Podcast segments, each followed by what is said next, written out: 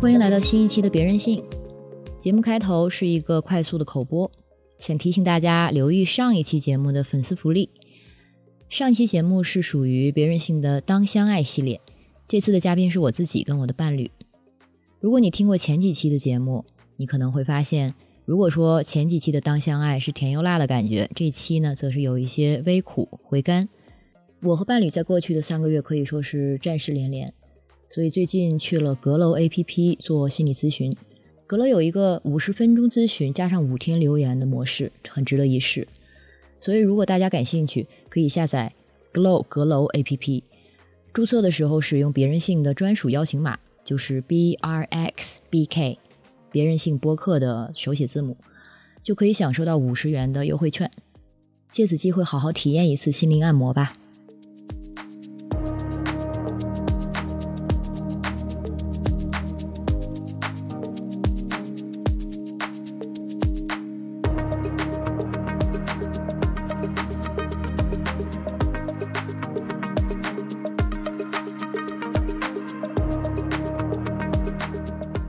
Hello，大家好，欢迎来到别人信，我是 Alex。今天的嘉宾叫做李大树，先请他介绍一下自己吧。Hello，别人信的各位听众，大家好，我是李大树，一名二手车从业者。李大树是一位二手车行业的从业者，他对于二手车和就是女性二手车车主这个方面有很多的经验。可能有一些朋友 看到今天的标题进来之后会有点疑惑，因为这个买车这个话题，它的确不是别人性会做的一个常规的话题。我们今天为什么要做这期节目呢？这跟我自己最近的这个买车经历关系很大。就是我作为一个对车机械方面非常无知，而且对于这个二手车平台过于信赖的买车的人，最近呢买车的时候就算是踩了坑吧。经过这个经历，我也在这个粉丝群里问了一下，啊，因为粉丝群大部分都是女性的听友，看看他们有没有这方面的需要。首先有没有买二手车的这个意向？二呢，就是在这个过程中可能会有什么样的问题？也希望这期节目能给这些朋友们提供一点点启发跟帮助，而且我认为我是有一点代表性的，就是我对于车一窍不通这一点，而且呢是很有意识的不想在这方面走脑子这么一个人。这个听起来好像有点性别刻板印象，但是我相信很多的女性听友对于这一点或许是有共鸣的。并不是说女性买车的人就一定对车像我这么无知，但是如果女性的听友们在这方面有需要的话，这就是我们做这期节目的动机。所以请李大叔来，一是因为他在这个二手车方面的经验，二呢是他的确提到，在他的观察中，女性的买车人的确有一些特别的需求。等一下我们也会提到。想先问一下李大叔，为什么你做这个行业呢？啊，我做这个行业是起初是因为我自己本身就是一个比较喜欢玩玩车的人，然后最早我在没进这个行业之前，也是在自己不懂的情况下，然后去购买了一辆二手车，最终的结局就跟很多人一样，那么就是这辆车实际上是有事故的，我被骗了啊。之后呢，之后我就考虑说，因为我自己也很喜欢。去倒腾车，那么也比较喜欢买买车，也比较爱换车。那么我最后就从事了二手车，就是完全是一个以贩养吸的行为，就完全是根据自己的爱好，然后最后入了这个行业。大概是在一四一五年的时候。那即使你当时对这个二手车已经很有兴趣了，但是你在自己买二手车的时候还是被坑了，是吗？对。因为个人从个人角度讲，实际上你可能很喜欢车，你对车的参数很了解，你可能比车商都呃更了解这个车的配置，然后它是哪年生产的，它当时卖新车卖多少钱。但是实际上，确实在你面对一个二手车车商的时候，你是一无所知的，因为摆在你面前的这辆车，它是一个非标的产品，它不是新车，所以每一辆车在展现到你面前的时候，你的信息来源。在那个年代，只能是车商口述告诉给你的。那么，他如果选择说假话，他如果选择骗你，那你势必会上当。当时我就是这个情况，所以我当时买车就被骗了，而且这个车还是一个非常严重的事故车，嗯导致我最后那辆车在出手的时候，非常非常的折损了非常非常多的钱。你说的这个二手车这个商家，他和我们像今天。等一下我会提到的，我使用的这些二手车平台，它是一回事儿吗？我指的商家就是现在传统的车商，他们可能是在汽车的二手车市场里面开的门店这样子的，这叫传统的车商嘛。然后你说的是平台，也就是后期才产生的一些各种啊形式、各种盈利方式出现的啊各种各样的平台。嗯所以，我其实也是想规避这样的情况，才选择了这样的一个平台。而且呢，我使用的这个平台，我们就把它称为“爪子”吧。就是这个平台，它在信誉保障上，至少它在这个宣传方面，好像是非常到位的。而且它要给你的很大的安心，就是说我们这个车绝对不可能是这种事故车，我们经过多重的这个检验，然后是有这方面的保障的。但是我就是没想到，我为了这样的保障选择了这样的平台，但是结果呢，还是很多的麻烦。即使是找这样的平台，还是没有办办法避坑。所以我今天说的这个爪子 这个平台啊，先先说一下，我这是我在国内的第一辆车。我之前在新西兰的时候，其实有过三辆车，全都是二手车，而且在那个地方，大家都是个人之间的交易，但是通过一个就是二手车的这么一个网上的平台，可能这个网上平台收取非常少的一部分的抽成。但是这三辆车其实用起来的体验都是很好的。而且买卖的这个交易的过程也是很让人信赖的。我可能也是因为这样子，所以就培养了一个过于天真的这么一个惯性。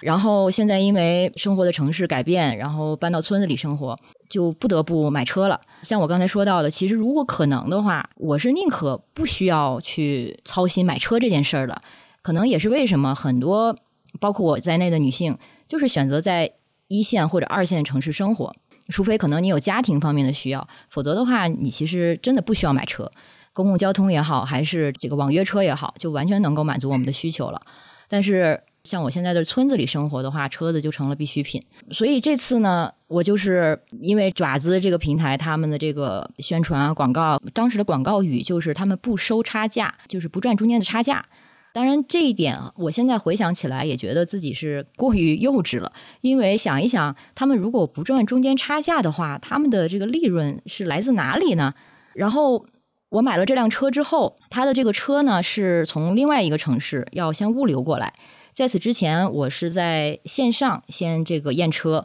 当然他们可能这方面也都非常有经验，什么问题都没有。然后花了大概两千块的物流费运到了我现在这个城市。然后我去提车的那天，车就在那等着我，我却不能先试开，而是先要交全款，把全款交了，你就可以把车开走，有七天的试驾时间。所以我当时就觉得，如果是我这个有限的在新西兰买二手车的经验，那你肯定是先开开看嘛，开了之后如果有问题的话，就肯定终止交易或者是在协商。呃，但是。因为有这个中介和平台的这个规则在这儿，所以当时只能是交了全款。当然，他在规则上会给你这个七天试驾，而且无理由的可以退车。而且就觉得怎么会那么倒霉呢？就是应该没事儿吧？可是就是我把全款付了，手续都办齐了，然后把车开走，开出可能几百米，就觉得不对。这个车它的开起来那个顿挫感就很强，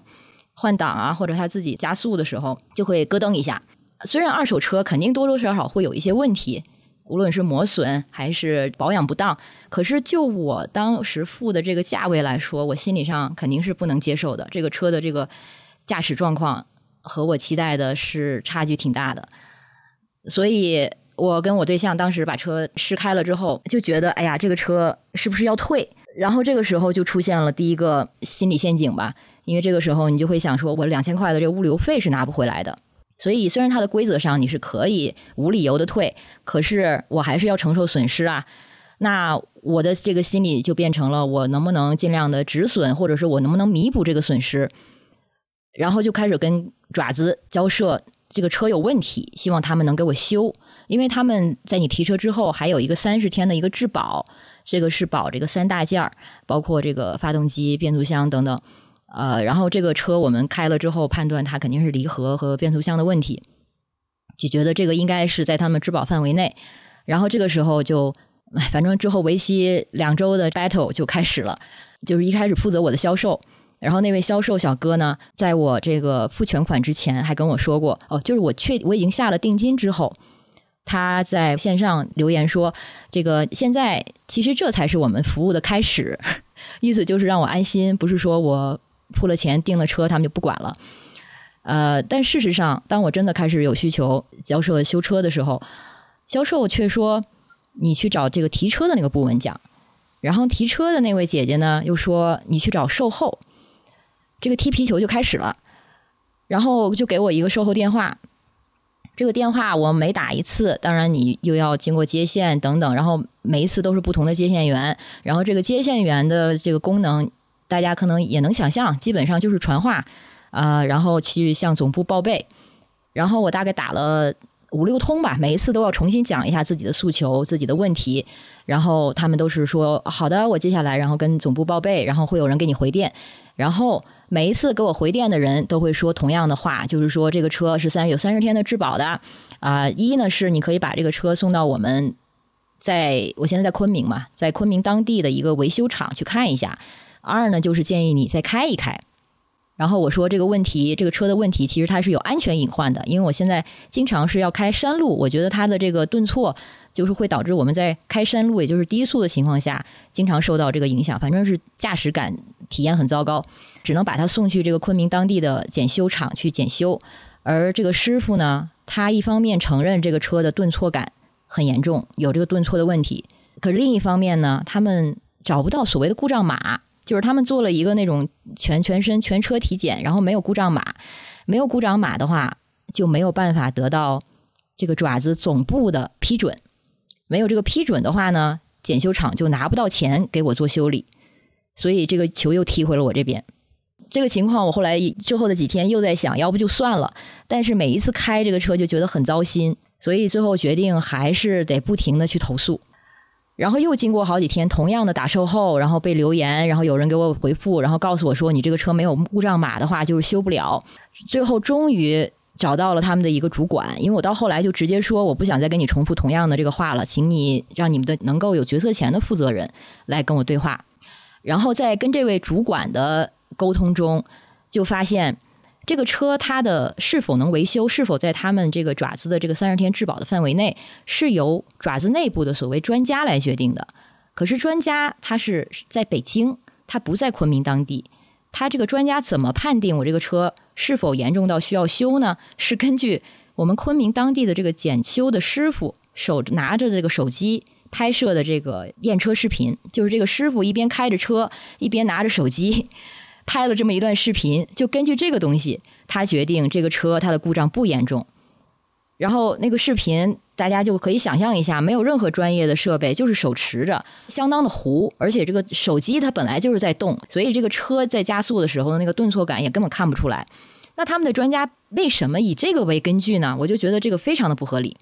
所以后来就咬着这点不放吧，终于又经过几个来回，争取到他们的总部又推荐了一个在昆明当地的一个第三方的验车的地方。所以我们是在前两天终于联系到了这个地方，然后把车送过去。这个第三方的验车，他们是专门负责修这个变速箱的，然后他们给了一个质检报告，说这个车的确存在问题，顿挫感严重，而且他们愿意在上面签字盖章，这样子才终于得到了这个爪子他们。总部所谓专家的这个批准，然后今天刚刚收到的消息是，他们就是批准了这个在质保范围内，然后维修那边已经开始修了。打开了这个车子之后，发现它的确变速箱里面有磨损的问题，还有等等，是可以经过维修把这个问题解决的。可能具体的结果，希望在五五天之后我再去提车的时候，不要出现什么新的意外。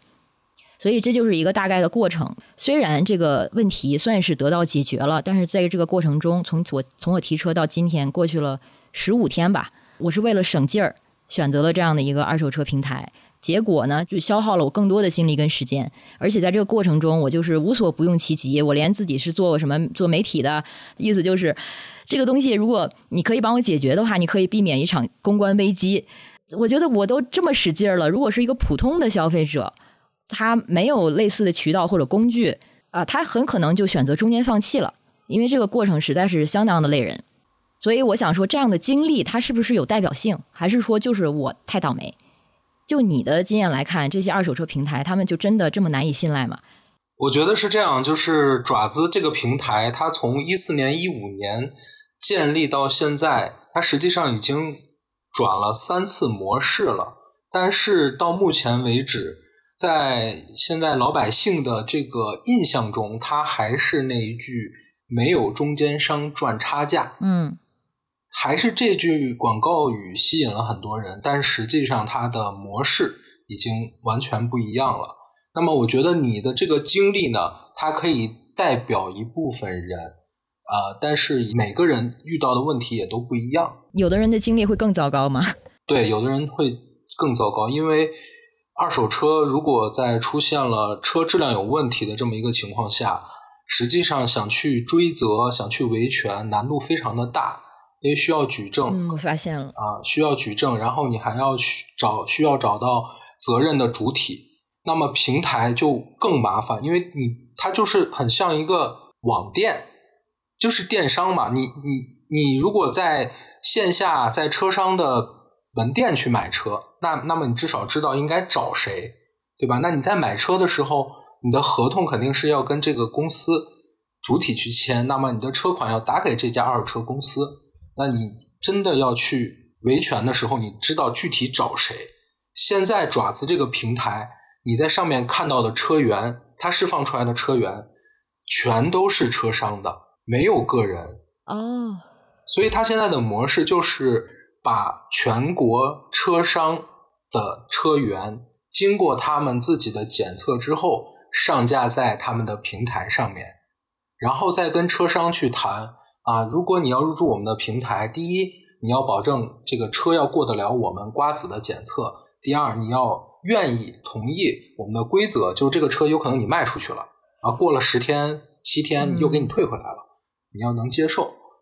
啊。那车商呢也是为了能够多卖车，那么他们也有一部分会选择跟瓜子合作，嗯，那就形成了你们在网站上看到了全国很多车源，全国各地各种各样的车源，实际上都不是个人的车，它都是不同城市不同商户的车，嗯，都是商户车。也就是说，我在第一步在线上验车的时候，其实那对方在帮我验车的并不是爪子的工作人员，其实就是对面的车商，是吧？是爪子的工作人员，就是在车商想把这辆车发布在爪子这个平台的时候，是要有爪子的检测师去对这辆车进行一个车况的检测。但车况的检测一般是包括这个车有没有结构性的事故，有没有过比较。大额的出险啊，有没有涉过水啊，或者被被水泡过啊，或者说有没有啊，就是说有自燃的情况，就是火烧车、水泡车、事故车，这个是他们重要的检测方向。至于发动机、变速箱，包括底盘件的这些检测，他们都很少。不光是爪子，其他平台也差不多。嗯，那通过这种平台，它其实就是避免了你第一次买二手车的时候的那个问题。就是这车是重大事故或者水泡，但是其实这个就是机械方面，他们其实是没有办法给什么保障的，是吗？呃，你像你先你这次购买车的这个平台，它实际上也是给了保障嘛，它也是说三十天内三大件儿嘛，三大件儿就是发动机、变速箱和底盘嘛。但是呢，真正遇到问题的时候，举证很困难。嗯，如果没有一个第三方的介入，那。爪子是不信你口述你的变速箱有问题的，他也不信当地的修理厂。你必须找一个第三方做一个鉴定，告诉我这个车确实有问题，那么我再给你走我的质保程序。嗯，这的确就是我经过的这个流程。那这个第三方是不是还是得他们指定的或者推荐的？就我自己去找一个所谓第三方也不行是吗？一定是可以的啊，是可以的呀，是可以的，一定是可以的。就是这两年中国二手车发生了一个很大的改变，就是。出现了很多第三方的检测机构，第三方的检测机构是不受买方和卖方约束的。我只对这辆车负责，我看到的这个车是什么情况，我出一个检测报告。这个检测报告甚至有法律效益，嗯，它甚至在有一些地方是有十年的存档。如果你跟比如说平台，比如说车商去打官司，它都可以作为证据的，嗯。所以接下来我其实也。可以跟大家聊一聊，就是说，如果后期大家在购买二手车的这个过程中啊，需要怎么做？就不管你是在平台也好，不管你是在呃线下去门店购买二手车也好，第三方检测是一个非常重要的环节。嗯，的确，我后来终于找到的帮到我的这个第三方，他们也是跟我说，呃，他们出具的这个检测报告是有法律效应的，我甚至是可以用这个去走法律流程的。所以这个对于我后来再跟爪子的这个交涉，我觉得还是帮助挺大的。呃，然后你刚才提到这个具体的建议，我们等一下就说哈。呃，我还是挺好奇的，像爪子，你说他们在过去的快十年间，他们模式转变了三次，然后他们那句广告语“没有中间商赚差价”，其实不是真的，是这样吗？呃，我来跟你大概讲一下，它最早的这个模式一直是怎么演变过来的。最早的时候，它它的模式就是你在在国外的那种模式，就是个人对个人，他们在中间做一个撮合的作用。嗯，啊，就是个人想卖车了，把我的把车源发在我的平台上面。然后有买家在我的平台看到这辆车之后，那么他他们就可以通过我这个平台来约在一起进行讨价还价看车，啊，最后最终成交。那么我呢只挣这中间的一部分，呃，叫做信息费也好，或者叫做服务费也好。OK，这是他最早的模式。但是这个模式最后没有跑通，是因为呃，其实二手车它是一个非常重。又非常呃大宗的商品，又非标，所以实际上在这个行业里的人看到一个车源释放出来，他很容易就能判断出这辆车到底是不是性价比很高，或者说卖方想卖的价格很合适。那不在这个行业里的人，他看到这个车源之后，他会犹豫，他不知道这个车到底合不合适，价格高不高，低不低。又在中在中国有一个很特殊的情况，就是中国有着大量的黄牛。他们甚至没有这个自己的店铺，他们甚至行商，到处去收车，就是有大量的黄牛就盯上了爪子这个平台上释放出来的车源。这个车源释放出来之后，当黄牛觉得价格合适的时候，他们会伪装成个人去约爪子，直接把这辆车收走。嗯，那么真正的买家、真正的用户，他就看不到这样合适的车源了。所以在当时的平台上面挂着的车源都是价格偏高卖不掉的，合适的车源已经被黄牛切走了。嗯，甚至他们没有办法去监管他们自己平台的员工，因为员工是对接这些卖方的第一人，他们是最先看到车的，他们甚至会为了自己的利益直接跟黄牛联系，把这个车不通过公司就卖掉了。嗯。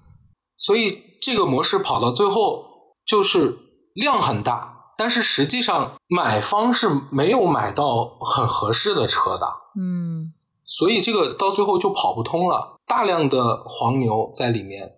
他们在里面买卖，但黄牛也会把自己的车源伪装成个人个人挂到平台上来卖，所以这个没有中间商赚差价，在中国就没有跑通。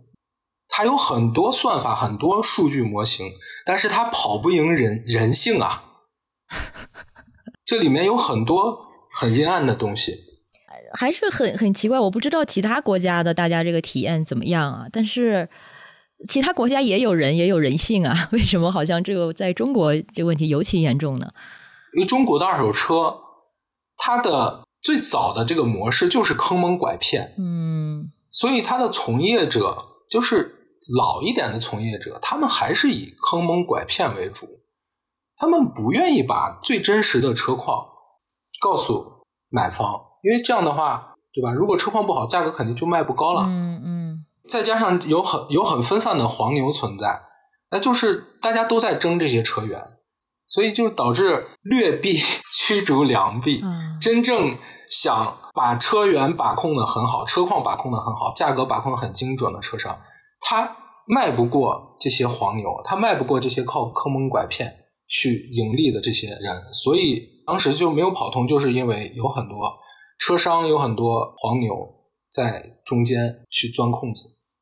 对呀，有行业上又没有任何的法规去制约这些人哈。就算可能平台知道是这样子，但是也没有办法。爪子是这样，他发现了中间有这样的问题之后，他也觉得可能给用户真正的用户带来的体验不好、不可持续，所以他自己打了自己的脸。从此以后，没有中间商赚差价这句话就不起作用了，他自己变成了中间商，这就是他第二个模式，就是他大量的开线下的门店。他变成了传统的车商，他关掉了个人对个人的业务，变成了大量的开店，然后去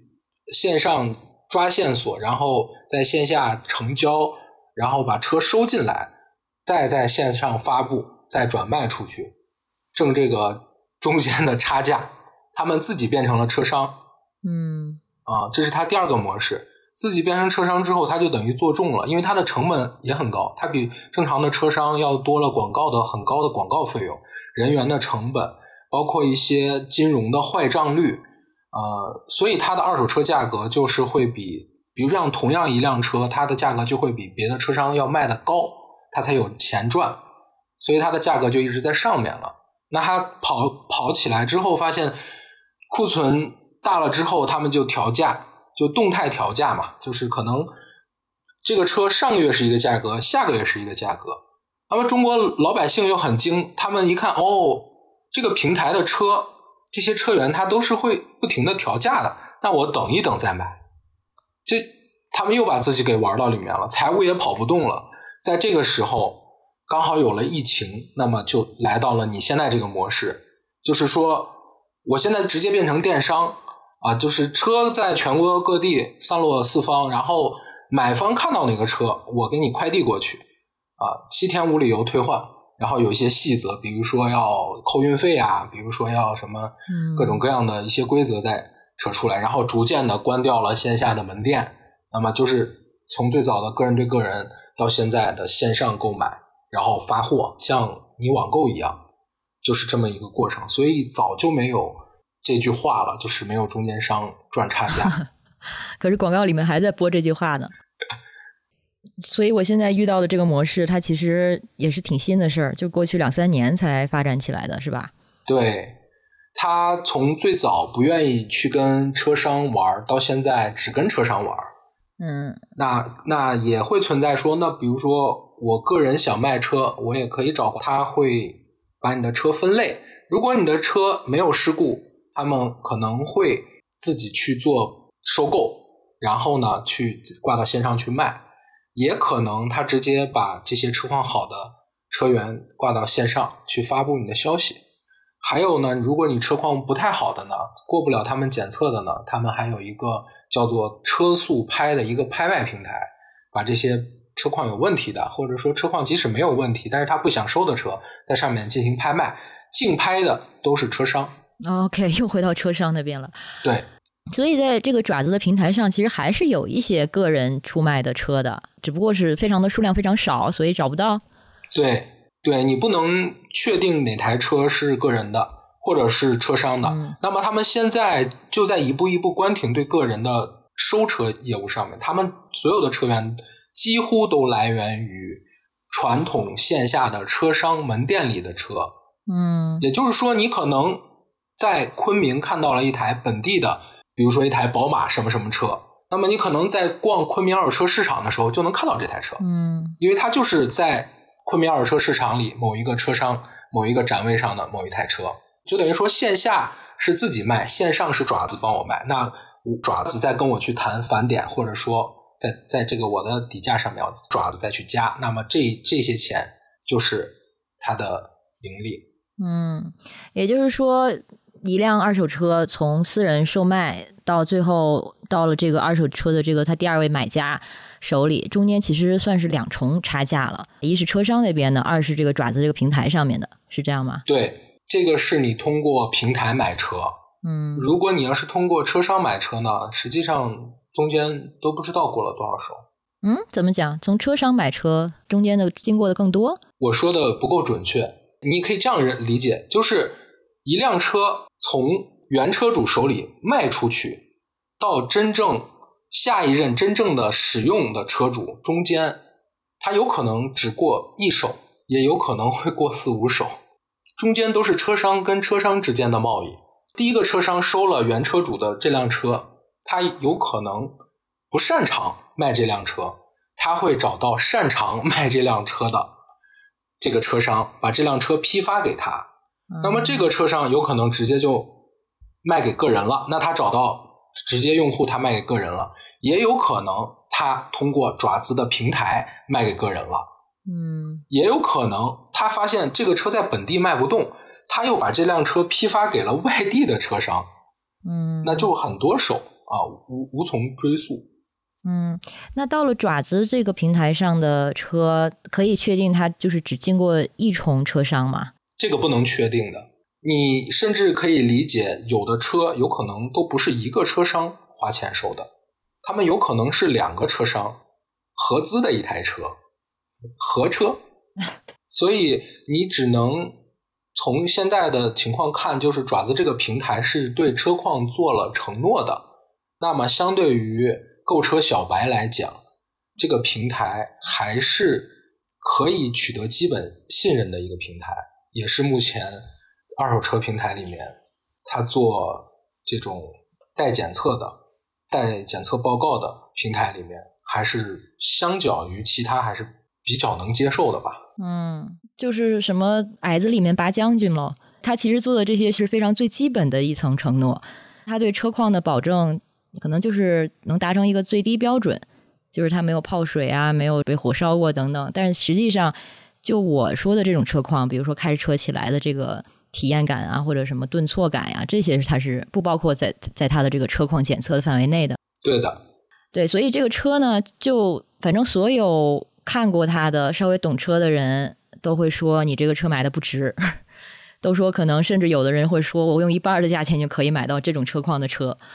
所以这句话我也是每次听了都要再糟心一次。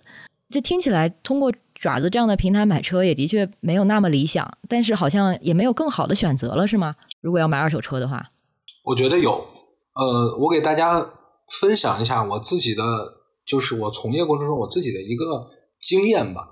就是如果大家要买二手车，实际上还是需要花一点点精力的。嗯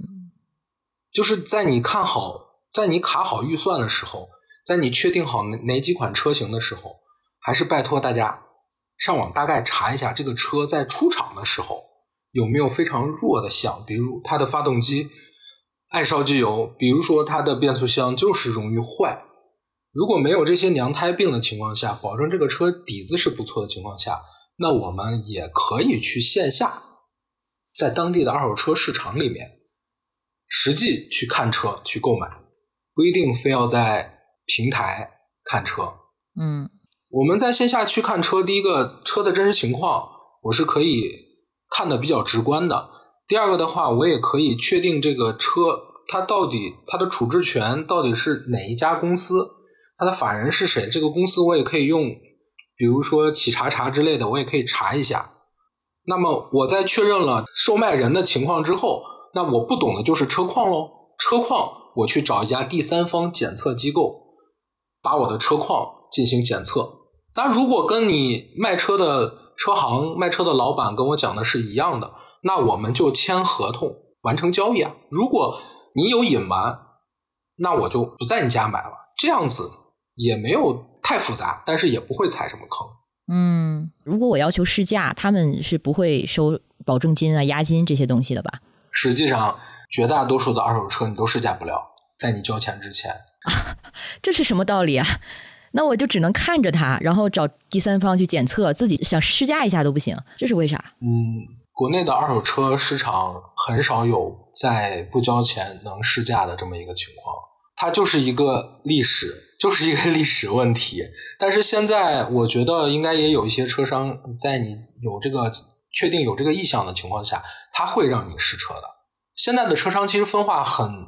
明显的，就是新新生代的这些车商，他们很正规，就是签合同，合同主体也不会随便给你找个个人跟你签，也是跟这家公司签盖公章，然后你的二手车款也是进公司户，嗯因为他也要纳税，嗯那这样就很正规了。这样新生代的车商，他们也会更去照顾到客户的需求跟体验。传统的车商，他就像如我所说，就是车你试不了，你要交全款，你可以试，有问题我再退给你。嗯，那这个新一代的车商，我怎么去辨别啊？怎么知道哪些是传统的，哪一些是新一代的？呃，我觉得现在抖音上面有很多做二手车的这些车商，不妨在本地每一个城市都有。嗯你不妨在本地可以先看看他的作品，看他的直播，因为很多车商都会在上面卖车，他会去把他自己，比如说主营的品类或者卖车的一些规则服务，他会给你表述的很清楚。那有了一个这样初步的筛选，那我再到线下去找到这家店，然后再在里面去跟他呃详细的去协商一些细节，我觉得更快一些。嗯，还有一个就是说，正规的二手车市场里面比较大的城市啊，像北上广这些市场里面的车，它应该都是有一个二维码的，叫车辆入库的一个凭证。那这些入库的车辆，在市场里面的车辆，它都是不允许有很大的事故的。那么这个也是一个比较细节的点，就是有入库。那么在我在这个市场看到这些有入库的车的时候，我跟这个车商沟通完了细节，比如说能不能试车啊，比如说你的车哪些地方有过更换、有过喷漆，有没有事故水烟火烧，这些都沟通完之后，那么我。怎么跟你签这个合同？我是要跟这家公司签，我不能跟你某一个个人签。我的钱也要全部，车款也要打进公司的账户里。那如果都沟通完之后，那价格也聊好了，那就跟他讲，我要找第三方检测平台过来对车况进行复检。嗯，很简单，因为我不懂车，你跟我讲，我我没有办法完全信任你。那么我找第三方，第三方说什么车况就是什么车况。而且现在的第三方平台甚至会对他们检测过的车。进行九十天的承保，就这个车，如果说后期我检测有失误，那你都可以找我，但是九十天内。嗯，我现在就是已经有点这种 paranoid，就是就什么都觉得很可疑。那这些第三方他们就可以信赖吗？我又怎么去寻找他们呢？第三方的检测机构在二手车的市场里面也有，那么在一些汽车的 app 上面也可以找到。甚至在支付宝里面也可以搜到二手车第三方检测，对就可以，然后看一下他们的资质就可以了。啊，具体是怎么看？就是他们应该有一个检测的资质会公示出来的。哦，所以对他们的这个专业性，或者说他们的提供的保证，这是有一个法律制约的吗？对的，现在有很多车商都很很自觉的。他们自己的车已经找第三方来做过报告了。你去了以后，其实线下车商没那么可怕。你去了之后，你就直接他们那个检测报告都给你放到，甚至都给你放到挡风玻璃上，你直接翻着就可以看。嗯，他们都已经花钱替你们做好了，也没有那么可怕 啊。可是现在我就觉得一切都是回到一个信任的问题。我呢，可能就是因为过度天真的信赖，感觉踩坑了。所以现在对什么都觉得我应该信任他吗？他放了一个第三方的检测报告，我怎么能够确认这是他们真正的一个第三方呢？这中间会不会有其他的猫腻？比如说这个第三方其实跟他们有某种合作关系，或者说甚至从中间得到某种利益或者抽成？如果说他们能够给这些质量保证的话，有没有这种情况？你说的这种情况也不是没有，所以我还是建议你们自己找第三方，不要采用车商提供的。明白。但是。我我换个角度去说，就是我自己平时也收很多车，也会有有事故的车，但是也会有很多真的车况很不错的车。这些车最后它都会流向市场，所以说也不是你买车就会买到有问题的车，是有这样的概率的。但是我我一直在做二手车，我我给大家的建议就是，如果你能接受这个车别人使用过，有一定的磨损，那么其他的。只要卖方如何如实告诉你，你能接受，价格你能接受，就 OK。这个二手车这个东西是可以买的。对我其实之前也是这样的期待，所以我很确定我就是想买二手车。而且对我来说，我一开始也说了，对车的使用需要，它其实就是代步。我也真的不想花你知道那么多的钱放在一个可能就开个三五年的这么一个交通工具上，呃。而且，对我对他也没有那种呃 attachment，就是我要开他一辈子，或者他是我的家庭成员等等，他就是一个工具。但是实践过程中，这不就出现了一个相对还是挺可以信赖的平台？他也没有欺骗你，他没有有意的隐瞒任何的情况，但是他就是有一些情况，他可以不说，他就不说。就是我即使可能是一个对这个车况或者对这个车的这个行业，即使是有那么一点了解的人，我觉得也有可能碰到这样的遭遇。就是你在试驾之后发现了它一些隐秘的问题，但是这些问题它可能在他们的标准看来不够严重，所以呢没有办办法得到他们的这个质保。然后你自己还是要去承担这个这个这修理的费用。嗯，我也知道，可能是买二手车，你可能要有这么一个心理准备，你可能就是要可能承担这样的后果。但是有这样的平台，我以为它作为中介，它是可以这一点上能帮到我的。但是我后来就发现，他们做中介为什么要帮你呢？就是做中介，他肯定要中间有自己的利益所在。像你刚才说到了这个爪子他们的这个利润模式，那岂不如果按照这这样的逻辑的话，那没有车商或者是没有中介，他是真的被我服务的。那我在选任何的这样的车商或者是平台在交易的时候，那我不都是要非常的这个谨小慎微，就都会觉得对方可能会坑我，就是很难建立那种好你你是来帮我的，你来为我服务这样的信赖感呀。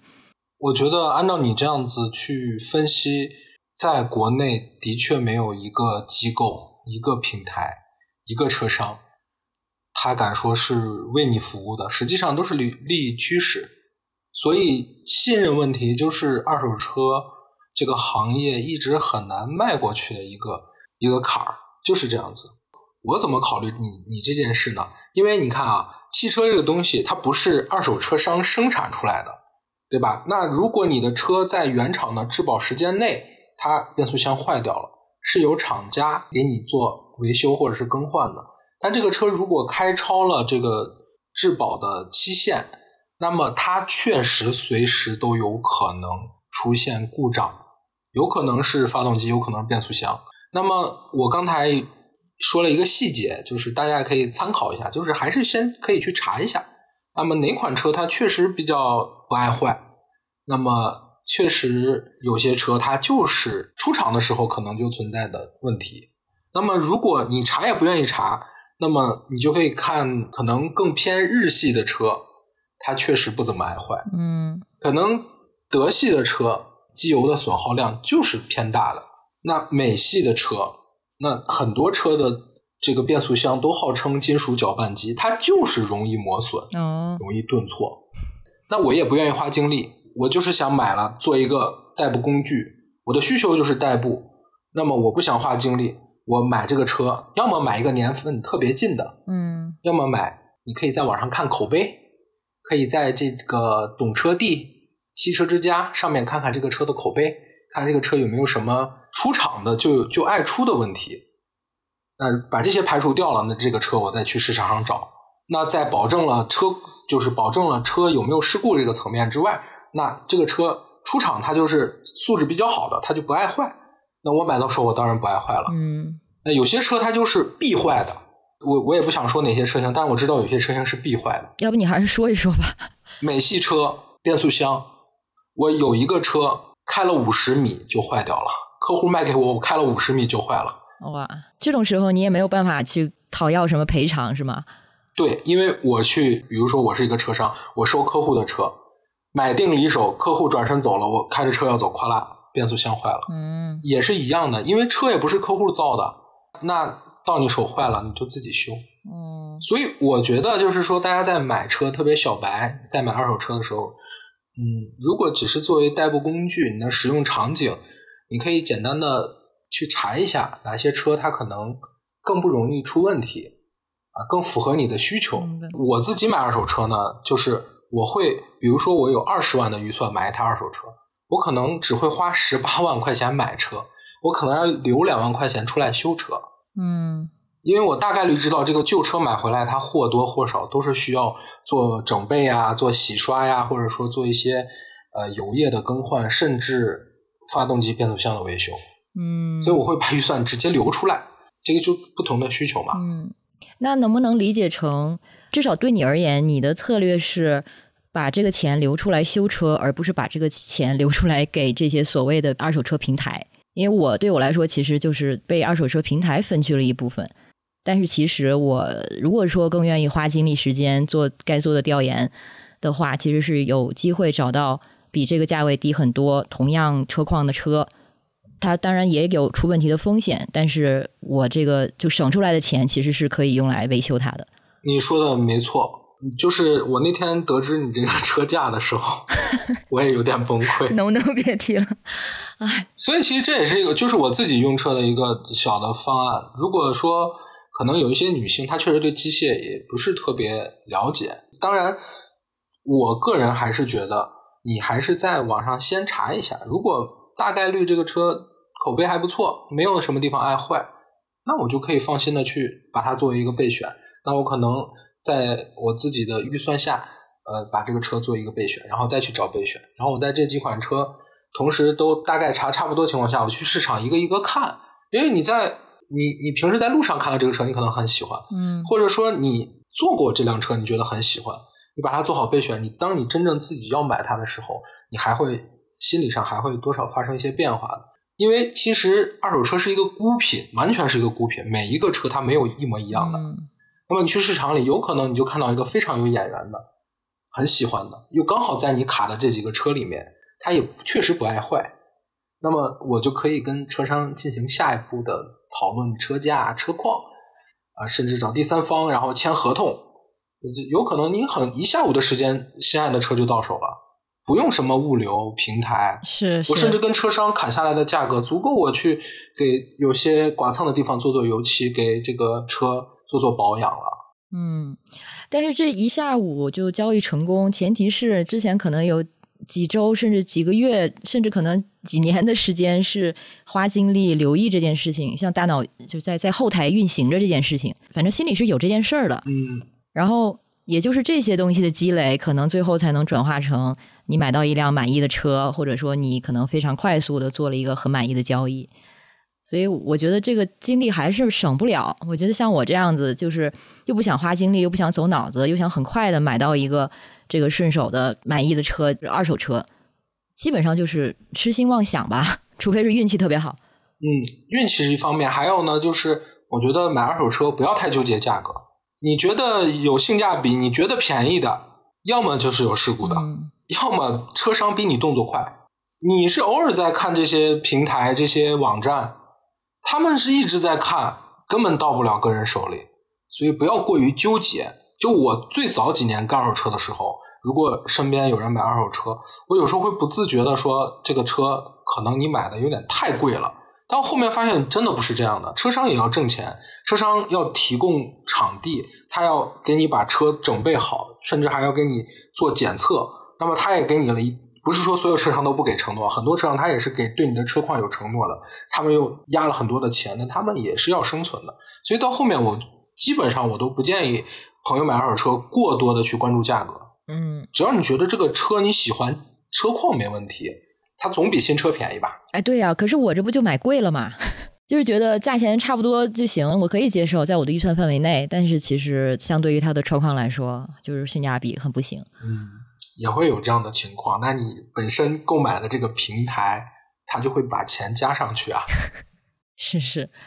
所以我的这种情况，其实真的是中间有好几个步骤，都是可以让我避免这个情况。无论是我可能前期做更多的调研，还是说在这个可能更多的去做线下的一些寻找。或者呢，是对这个，就即使是付了就看中这款车之后，自己也可以去了解一下这个车它的你说的这个什么母胎有没有这些呃天生的问题，所以几步其实都可以规避我目前的这个情况。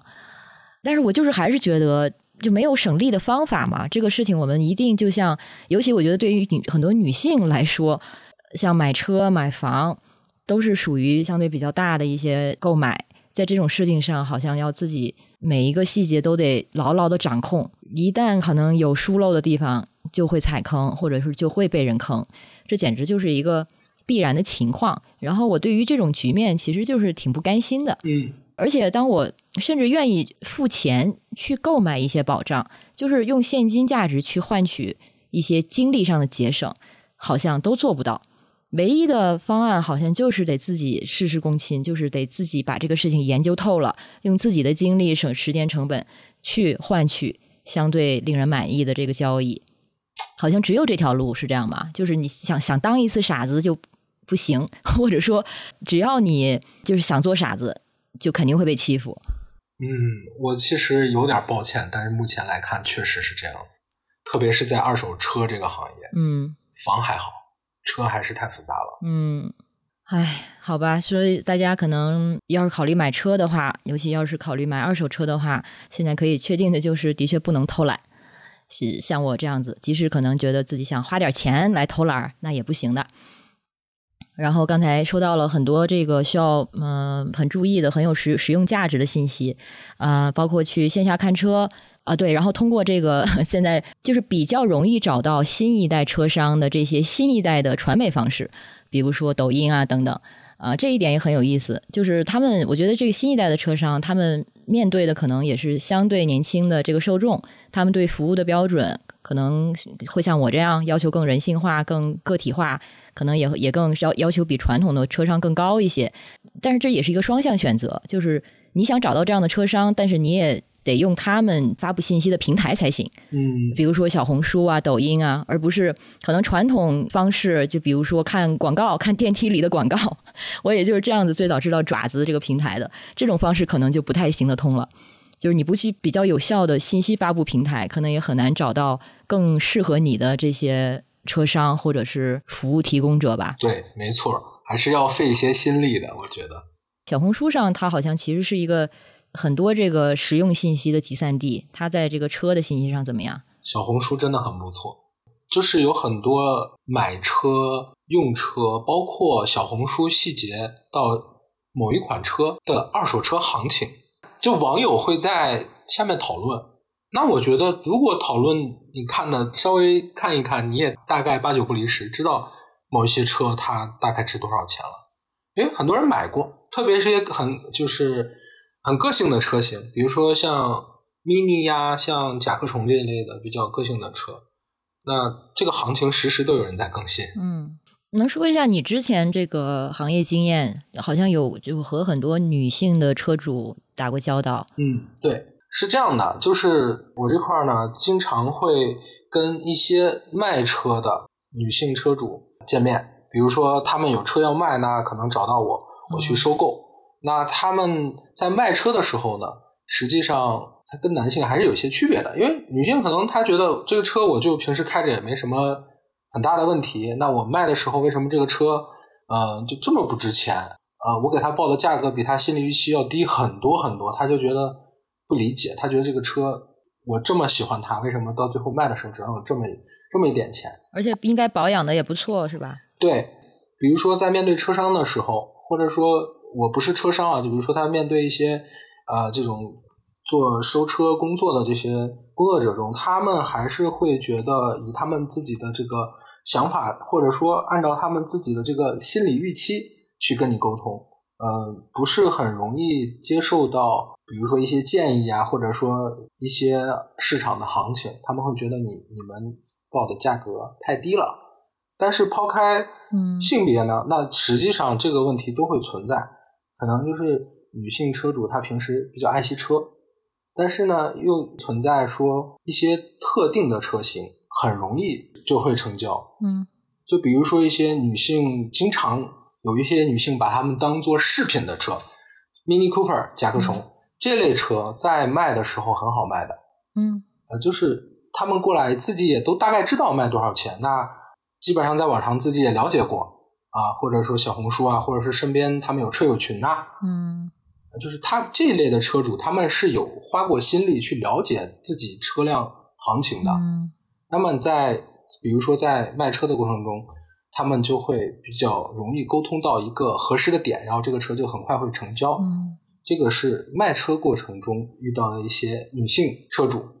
比如说她买车呢，我觉得女性可能更冲动一些，特别是二手车，她可能对我说的是线下啊，比如说他在市场里看到了某一款车的某一个配置啊，或者说某一个颜色，或者是特定的车型，他们可能看中就要就能定，很快就会买掉。嗯，这个是你个人观察，还是行业大家都有这个共识？嗯，我觉得行业都都有这样的共识。那这个你刚才说到买家 Mini Cooper 的这个车主，他就更容易就完成交易，有什么特别的原因吗？呃，一般 Cooper 的车主，包括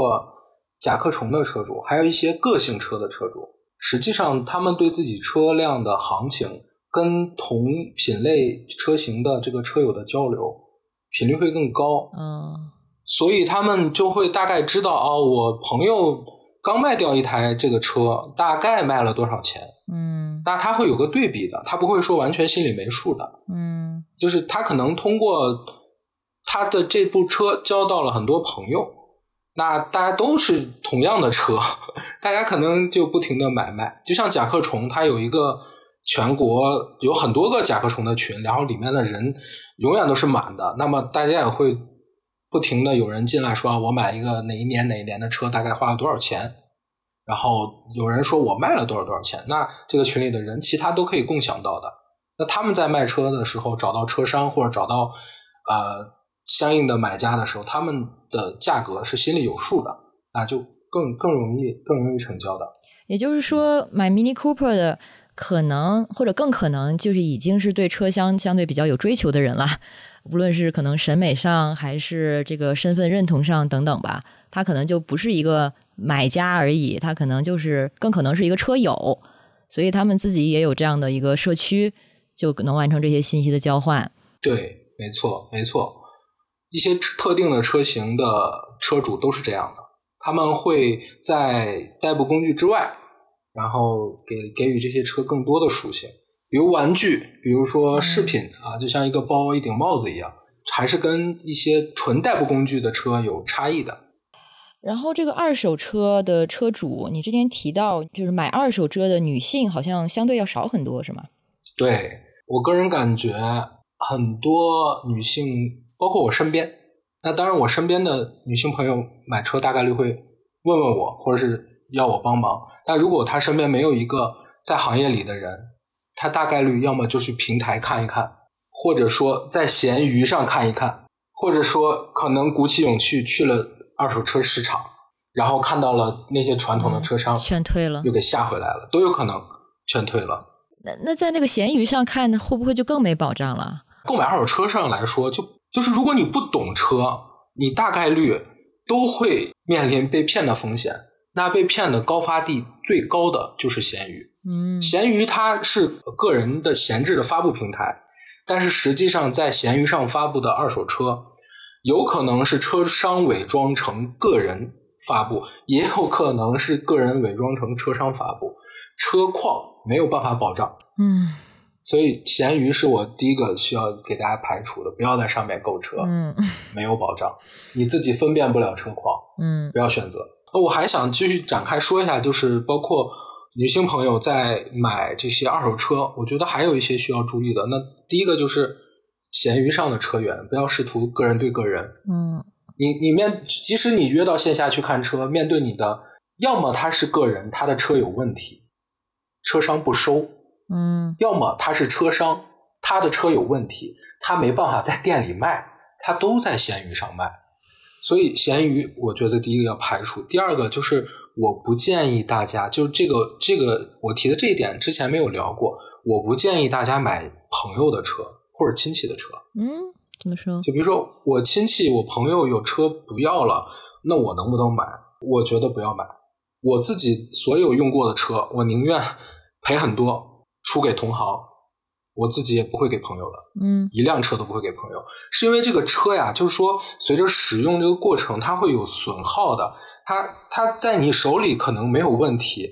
啊在你亲戚朋友手里可能没有问题，但是如果这个车刚到你手里，它出问题了，你去找他解决，他也不舒服的。嗯你自己不告诉他，你也不舒服的。而且买亲戚朋友的车，有很大一部分是不会买到很便宜的。嗯他甚至要比车商给他的价格更高的卖给你，要不然他就卖给车商了。所以这个我我说不不买亲戚朋友的车，主要还是因为车况的问题，你没有办法就去拉扯，对吧？如果我在车商那儿买的车，就包括你在平台买的车，你最终还是大不了撕破脸。但是亲戚朋友有时候真的有情感因素在嘛，所以我觉得车又是个损耗品，就不建议去购买这个亲戚朋友的车。然后还有就是说，我觉得你去，就是大家去线下看车的时候，你可以几个朋友约着一起去，但是谁买车谁做决定。嗯比如说，我跟你去买二手车，是你买车，那么你看上哪个车，你可以跟我商量，但决定一定是你本人。你不要让车商看到你的朋友可以帮你做决定，或者他拿事儿，嗯如果有这种情况在，如果是不太好的车商，他一定会想办法去找你那个朋友，然后留他的微信，然后告诉他啊，你让你的朋友在我这儿买车，我给你返钱。天哪，好阴暗啊！对，他这个这个情况就特别特别常见，好多可能这些大家都觉得匪夷所思，就是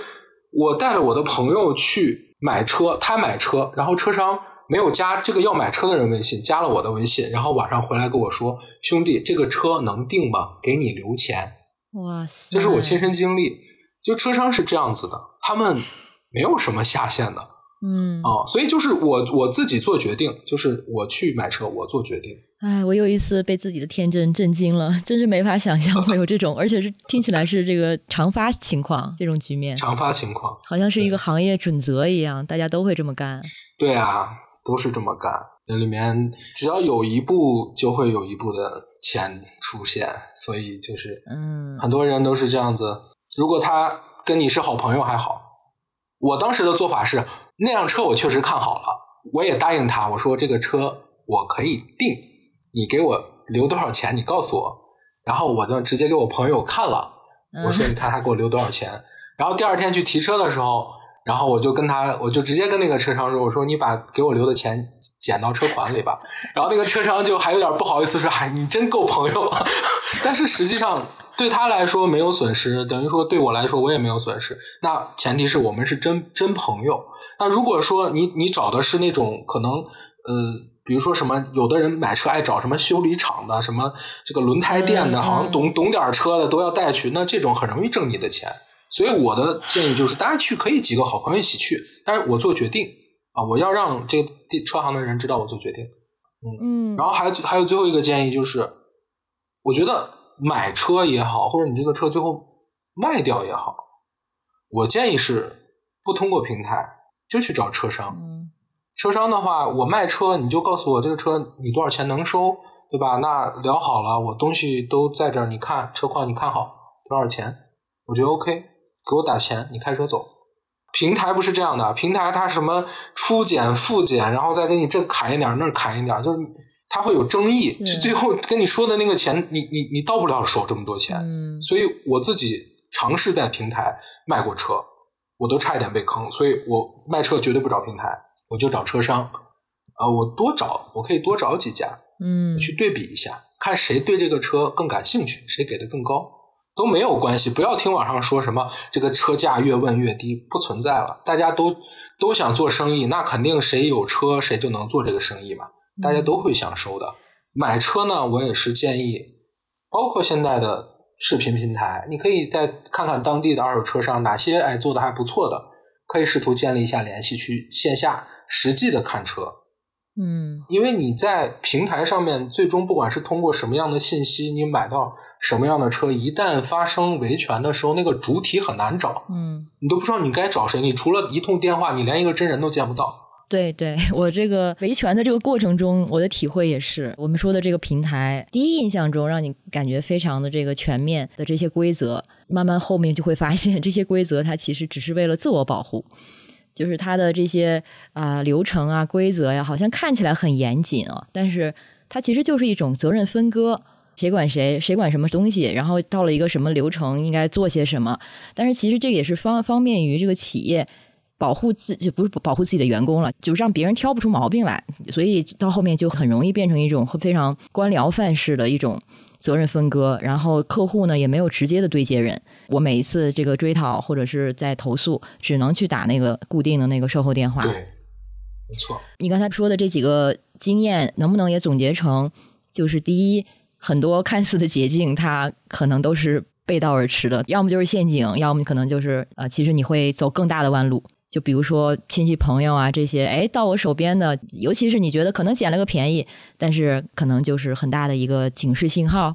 就是所谓的捷径，就尽量别走，尤其是在自己对车没有足够的了解的前提下。没错，不要走捷径。第一就是不要走捷径，第二就是不要过于去追求所谓的性价比。嗯既便宜又好的车到不了你手里。我们不是很懂车，那么我们就买车况有保障、价格那他们能让车商赚到钱的车。嗯嗯，他们赚钱了，我们的我们才有保障。但是前提是这个车商也值得信赖了。所以怎么去遴选合适的、值得信赖的车商呢？这又还是回到我们自己的精力成本上，就是不能偷懒，就只能去多比较。对，没错。然后第二点，我感觉到的很重要的信息就是尽量减少住这个中间人。如果说能直接找车商，就找车商，不要通过车商在平台，反正就是少一环是一环，对，是吧？没错。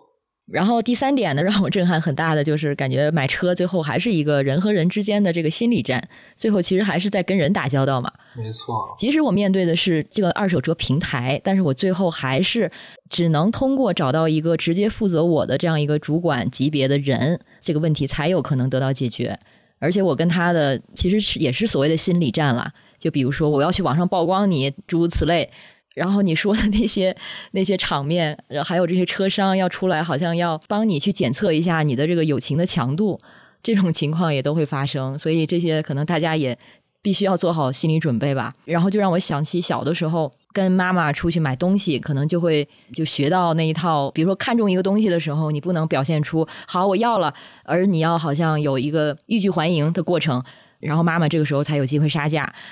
然后呢，可能也是因为之前，比如说在国外生活十几年，回来之后，这方面自己的确好像是很外宾。从小的那些学习，到发现在发现，它其实还完全的适用在买车这件事情上，还是要去继承老一辈的这些智慧。就是你不能把你的这些意愿等等，就是那么明白的、坦白的写在脸上，好像就一切都像下棋一样。没错，你刚才说小时候妈妈买东西那个场景，我套了一下。二手车还真是这样，你如果去市场直接冲着那台车就过去了，那车商当然知道你很想要它了，你也不用砍什么价了，那你就是来买它的。嗯，对你肯定要假装不经意的，哎，这还有一辆这个车，我看看，然后还不错啊，那聊聊这样子。嗯，哎呀，这些真的非常的本国特色，对，可能是我们最最重要的这个文化特色了。所以很多时候还是回到一些非常基本的这个文化智慧上。虽然好像现在无论是车商行业还是平台的这些更迭，还是说啊现在的这个技术的更迭，什么车的款型等等的更迭，交易模式的更迭，但是最后买卖还是人和人之间在发生关系。对，没有错。对，也是让我觉得有点阴暗的一个一个结论，就是就是因为它是人和人之间发生关系，但是我们却恰恰这么难以信任彼此。像刚才说到的一切，我们可能就是得自己掌握好尽可能多的信息，而不能把这个决定权就交给对方，因为我信赖你，你帮我决定吧。这个在我们的这个文化跟语境下，或者这个我们的经济环境下，好像就是行不通，还是挺让人遗憾的这一点。确实，听你这么说，我觉得它就是存在一个柠檬效应。你说它这个柠檬不酸，那别人不吃，他怎么知道不酸？别人就不信你。嗯，对，所以我就觉得这信任就是二手车这个行业没办法，现在来看没有办法直接跨过的这么一个坎儿。嗯，所以现在慢慢在最近几年才会有的。这个第三方的检测啊，包括呃法检啊，包括一些这个各种各样出来的检测平台，那他们可能会有法律效应，那只能通过第三方来做一个搭桥，然后取得一个最基本的信任，确实挺遗憾的。嗯，所以对这个行业的规范化也是在发生的，是吗？对，是在发生的。大家买车的时候，如果跟正规的车商签。了正规的协议，如果车商隐瞒了车况，那是如果我们证据确凿的话，我们要是要可以打官司告他退一赔三的。哦，OK OK，好的。消费欺诈，所以大家可能对法律方面多做一些了解也是有帮助的，至少能够找到一些捍卫自己的法律武器。我可能从这件事情中唯一感到欣慰的就是自己还是非常使劲儿的维权了，虽然最后结果是。还是买了一个性量性价比不怎么样的车，但是至少尽可能争取到了他们提供一些维修，然后让这个车的车况能够好好转改善一点儿。过程中，反正虽然自己没有这么多的这个文化智慧，但是还是用了一些可以用的工具跟武器，还是得把自己武装起来。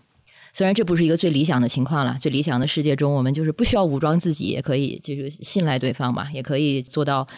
彼此都双赢的这种交易。嗯但是现在不是这么一个情况。但是希望之后随着可能第三方还有这些法律法规的规范化，这个市场能够慢慢更良性起来。至少不是现在，因为现在听起来就是一个劣币驱逐良币的这么一个逆向淘汰的过程。像你刚才说的，你卖的柠檬不酸，但是别人都是在卖酸的柠檬，就是你你说你这个不酸，别人也不相信你。没错，所以就让一些可能讲究公道的，然后想按伦理做事的一些车商或者是从业者也很难为继吧。没错。我最近在刷抖音的时候，发现了一个我之前关注的车商，他很正规，他不做事故车，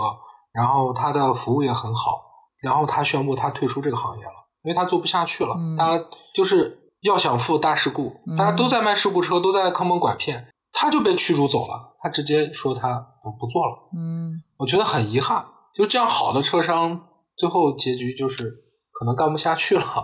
因为他卖好车，它的成本会更高，它价格会更高。对那同样一个车有事故的车，伪装成没有事故的车，价格肯定比他低。那老百姓又没有办法擦亮双眼，又不是说擦亮双眼，而是普通购车的人他没有办法辨别，那他有可能就买了那辆便宜，那真正的这辆好车就被放到这儿。我觉得中国的二手车行业现在也在发生变化吧，也在越变越好。现在有很多呃车商在转型，然后就是他们很坦然的承认自己之前也卖事故车，但是他们现在不卖了，并且以前卖过的车，你们如果还留在手里，发现可能是我呃隐瞒了，那你过来找我，我还给你退掉。嗯，就是为了活下去，也在慢慢变好吧。所以嗯我传递的一个观点就是，可能现在大家还没有办法，呃，毫无防备的去信任对方，但是也没有那么差了。包括爪子，他最后也会给你一个解决的方案，也没那么差。但是省不了的就是精力，要费一点精力才行。对，还是会觉得，尤其对于女性来说，回到一开始说的，如果你生活在非可能一线或者一些二线城市，车子对你来说是非常重要的。它不光是一个代步工具，它其实是你生活生活圈层、生活范围、空间的一个拓展。我相信有过这个开车经历的、有驾照的女性朋友们，可能很多人都会记得第一次，比如说自己开车出门的那个感觉。我自己的感觉，包括很多人告诉我的感觉，都是忽然觉得自己好像强大了很多。然后，因为你的世界拓宽了，所以其实从这个意义上来说，车子对女性来说，就拓宽你的这个生活的流动性也好，还是这个范围也好，都是非常重要的工具。而我们在这个这个车上面。很多时候，比如说我们现在生活流动性很大，过了几年，可能你不在这个城市了，或者你出国了，或者你生活状态发生很大的变化，所以可能买二手车从理论上来说，它是一个很好的选择，因为它就是你可能比那个一手车买一个全新的车是可能一半的价钱，但是也完全能满足你现阶段的生活所需。但是遗憾的就是呢，现在行业它有一些没有那么良性的一些条件，所以让我们在买二手车的时候多了一些制约啊和局限啊、然后这个可能就转化成自己要承担的一些成本。但是大家不要被这个劝退，还是有办法的。而且二手车现在也听到有这么一些可能更这个平易近人，对我们来说更平易近人的一些信息渠道，无论说抖音啊、小红书啊，是让我们可以更快的、更有效的摄取需要的信息的。嗯。那最后还想问一下大树，就两个问题吧。一呢是一个女性在跟车商或者跟平台的交易过程中出现了类似我的或者是一些其他的一些交易情况的时候，有什么办法可以去维权？因为现在感觉这个，嗯，就是这个行业它的监督机制好像不是很到位。就像我打这个爪子的投诉电话，他的所谓投诉，不过就是还是那个同样的售后电话，然后他们反映给总部，他们没有一个真正的投诉渠道。呃，这种时候我们要怎么去维权呢？如果真的发现问题的话，如果是线下实体的话，可以去找当地的工商部门。嗯，最基础的就是当地的工商部门以及市场管理方，二手车市场，二手车市场的管理方。因为如果你是在二手车市场的某一个商户买的车出问题了，嗯那二手车市场的管理方他也要出面去做协调的，会帮你解决问题。如果车商跟你有争议，那么会到工商这一步。那如果都解决不了的话，协商不了，那么就到最后一步就是诉讼了。哦，OK，然后平台这一块儿呢，固定证据很难，然后追溯责任的主体很难。我了解的是，应该也会有这种有一个部门可以可以去制约他们，或者说在中间起协调的作用。那那个部门叫什么？我给忘了。呃，大家可以有兴趣查一下。比如说爪子二手车，它的工商登记信息，然后根据那个去找当地的工商部门。OK OK，还有最有效的一个就是媒体。那我还歪打正着走对了。啊，对媒体，现在的二手车商非常怕媒体，嗯而且现在的媒体，它不是说电视上的媒体，它就是自媒体上面的维权媒体，嗯很厉害。你只要找他，基本都能解决。找他们嗯，是有特定的这样的账号吗？就是专门曝光这种？有啊，每个城市都哦有，专门在曝光违法或者说是隐瞒车况、做事故车不告知这种嗯车商的监督者，嗯基本上每个城市都有这样的号。嗯找到他们也可以解决问题的，而且他们是效率最高的。所以实际上就是，你如果在抖音上找一个车商去买他们店里的车，如果出了问题，只要他是一个比较大的账号，他都会给你解决的。嗯，这反倒回归了这个媒体可能最初的那个监督机制的作用。对的，那最后一个问题就是，这个可能就需要我们这个想象一下了，因为现实中可能没有太多的参考。就是根据你的观察跟经验，你觉得就是一个所谓女性友好的买卖车服务应该是什么样子的？啊，我们所说的女性友好，也不是说指的像什么女性停车位这种服务，这指的就是基于我们刚才说到很多女性，包括像我在在内不懂车，但是当然也有很多女孩懂车，那那那很好。但是我们现在就是想为不懂车的这部分女性提供这方面的信息。那我们现在有这样的一个现象，无论她是出于什么养成了这样的一个性别化的一个差异啊，那我们就暂且就当做这个差异性存在。那在这个前提下，可能对女性更友好的一些卖车服务、买卖车服务吧，它可以是什么样子的？就像你刚才提到，你的有有一些女性友人，她们去到车商那边，然后就被劝退了。那你觉得她们需要的是怎么样的一个环境，让她们能够更有效的买到自己满意的车呢？嗯，我觉得应该是更透明的信息公示，嗯就是让比如说女性朋友在去看到这辆车的时候，可以直接看到这个车的价格，然后车况的一些信息，包括车辆什么款式、年限这些信息，就一目了然。然后甚至呃，在二手车买卖中缺少的介绍车的环节，我觉得也应该加上。哦，但是我觉得现在也有，比如说这个车它的配置是什么样的，那跟新车还是有区别嘛。那它可能用过了多少年限，那它哪一块有一些磨损，哪一块有一些更偏女性化的设计啊，比如说这块有一个放口红的地方，然后那地方可以加墨镜啊，我觉得它都可以作为一个车况的介绍，嗯嗯然后让女性的准车主可以更直观的了解到这个车具体的信息，这样也可以更高效的促成交易。但是在这个前提呢前提下，因为很多人，包括不懂车的朋友都在内，他们实际上对车况是没有办法自己做鉴别的。那我觉得嗯比较好的方式就是直接拿出第三方检测报告，并且有专人做解读。嗯啊，那这一条是哪一块儿、什么位置，他做了什么样的维修？啊，那个地方是因为什么啊做进行了更换？